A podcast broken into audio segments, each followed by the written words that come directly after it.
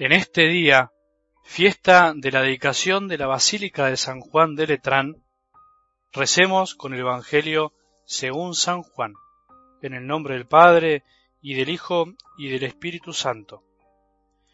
Se acercaba la Pascua de los judíos.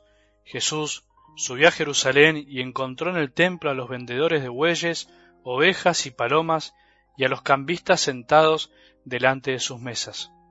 Hizo un látigo de cuerdas y los echó a todos del templo, junto con sus ovejas y sus bueyes, y desparramó las monedas de los cambistas, derribó sus mesas y dijo a los vendedores de palomas, Saquen esto de aquí y no hagan de la casa de mi padre una casa de comercio.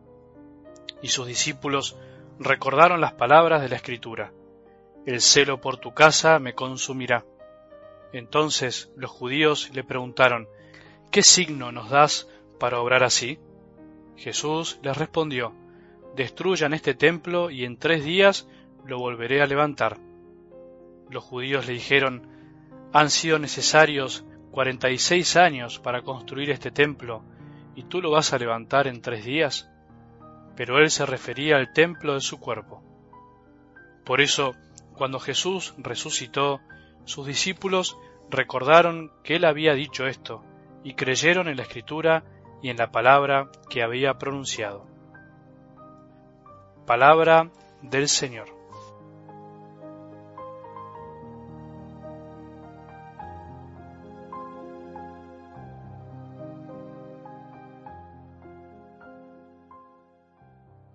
Puede parecer que esta fiesta de hoy no nos dice nada. ¿Qué tiene que ver para nosotros esto de la dedicación de la Basílica de San Juan de Letrán? Antes que nada, para que sepas, esta basílica es la catedral de la ciudad de Roma y por eso es la sede del obispo de Roma, del Papa.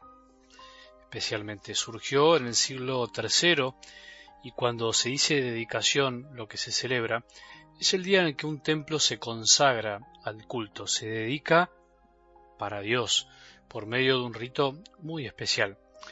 Esta fiesta de hoy quiere llevarnos a que meditemos la realidad compleja y profunda de la Iglesia, de nuestra Madre, la Iglesia. La dedicación del primer gran templo para el culto cristiano de la Basílica de San Juan del Entrán en el año 324 es oportunidad para que contemplemos a la Iglesia como un misterio, divino y humano. Porque a eso se refiere. Un misterio es cuando algo nos muestra otra cosa que no vemos. Lo humano nos muestra lo divino y lo divino ilumina lo humano. Pero primero miremos y escuchemos a Jesús, que dice así, saquen esto de aquí y no hagan de la casa de mi Padre una casa de comercio. Saquen todo lo que impide que el templo sirva para lo que es, para dar culto al Padre, darle a Dios lo que le corresponde, no lo que nosotros pensamos que hay que darle. En realidad, si nos pusiéramos a pensar unos segundos en lo que debemos darle a Dios, no hay otra respuesta que decir todo, la vida. Los judíos en ese tiempo ofrecían animales, algo que no podía jamás satisfacer a Dios. Por eso Jesús de algún modo se enoja en algo del Evangelio de hoy.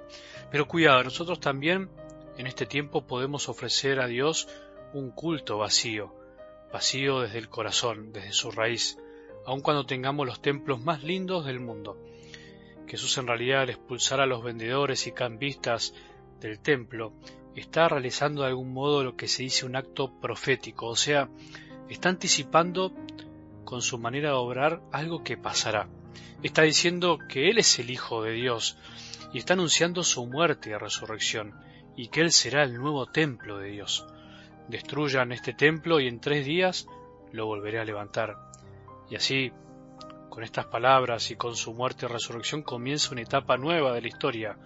Cesa el viejo rito y se establece el nuevo, dice un gran poema de Santo Tomás. Ya no hace falta ofrecer animales a Dios Padre, es el Hijo el que se ofrece como Cordero de una vez y para siempre, y dándose él mismo nos incorpora a su cuerpo místico, que es la Iglesia, como dice la palabra. Él se refería al templo de su cuerpo. La iglesia es el nuevo templo de Dios. Dios ya no vive únicamente en edificios construidos por el hombre. ¿No saben que ustedes son templo de Dios y que el Espíritu de Dios habita en ustedes? dice San Pablo. Vos y yo somos la Iglesia. En nosotros habita el Espíritu Santo y por eso la Iglesia es santa.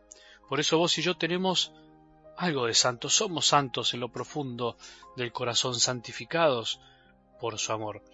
La Iglesia es el cuerpo de Jesús. Él tiene un solo cuerpo y por eso es una. La Iglesia es para todos y por eso es católica. La Iglesia fue cimentada en los apóstoles y está destinada a ser enviada por el mundo, por eso es apostólica.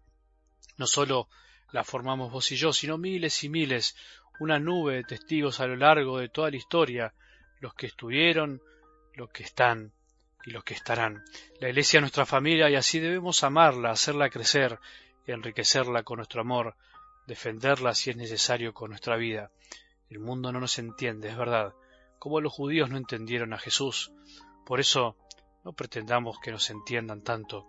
San Pablo también dice que cada cual se fije bien de qué manera construye. ¿Construimos la iglesia con nuestra caridad, dándole al Padre lo que le corresponde? ¿Hablamos de la iglesia como si fuéramos parte de ella? ¿O hablamos como si fuese otra cosa? ¿La amamos como si fuera nuestra familia? Esta fiesta también nos puede ayudar a comprender y vivir mejor esto que acabamos de decir y tomar conciencia de que somos cristianos en todo momento y en todos lados, porque nosotros somos templo de Dios y llevamos a Dios en nosotros. ¿Cuántas veces olvidamos esto y vivimos una especie de dualidad, una especie de división interior, cristianos part-time, cristianos medio pelo, cristianos en algunos lados y situaciones. También no podemos olvidar que los templos materiales son nuestros lugares sagrados dedicados para eso, y por eso debemos respetarlos. No son un lugar cualquiera, nos da lo mismo. Tomemos conciencia de esto. Nuestros templos son lugares sagrados en donde Jesús habita especialmente en la Eucaristía y en donde rendimos el culto agradable a Dios, donde hacemos silencio y nos alimentamos para tener fuerzas y para que a cada instante y en cada obra, por más insignificante que sea, demos este culto a nuestro Padre en espíritu y en verdad, estemos donde estemos, estemos como estemos, enfermos, caminando o trabajando. Si vivimos así, estaremos dándole un verdadero culto a Dios, dándole lo que le corresponde, sea nuestra propia vida, todo. Que tengamos un buen día y que la bendición de Dios que es Padre misericordioso, Hijo y Espíritu Santo, descienda sobre nuestros corazones y permanezca para siempre.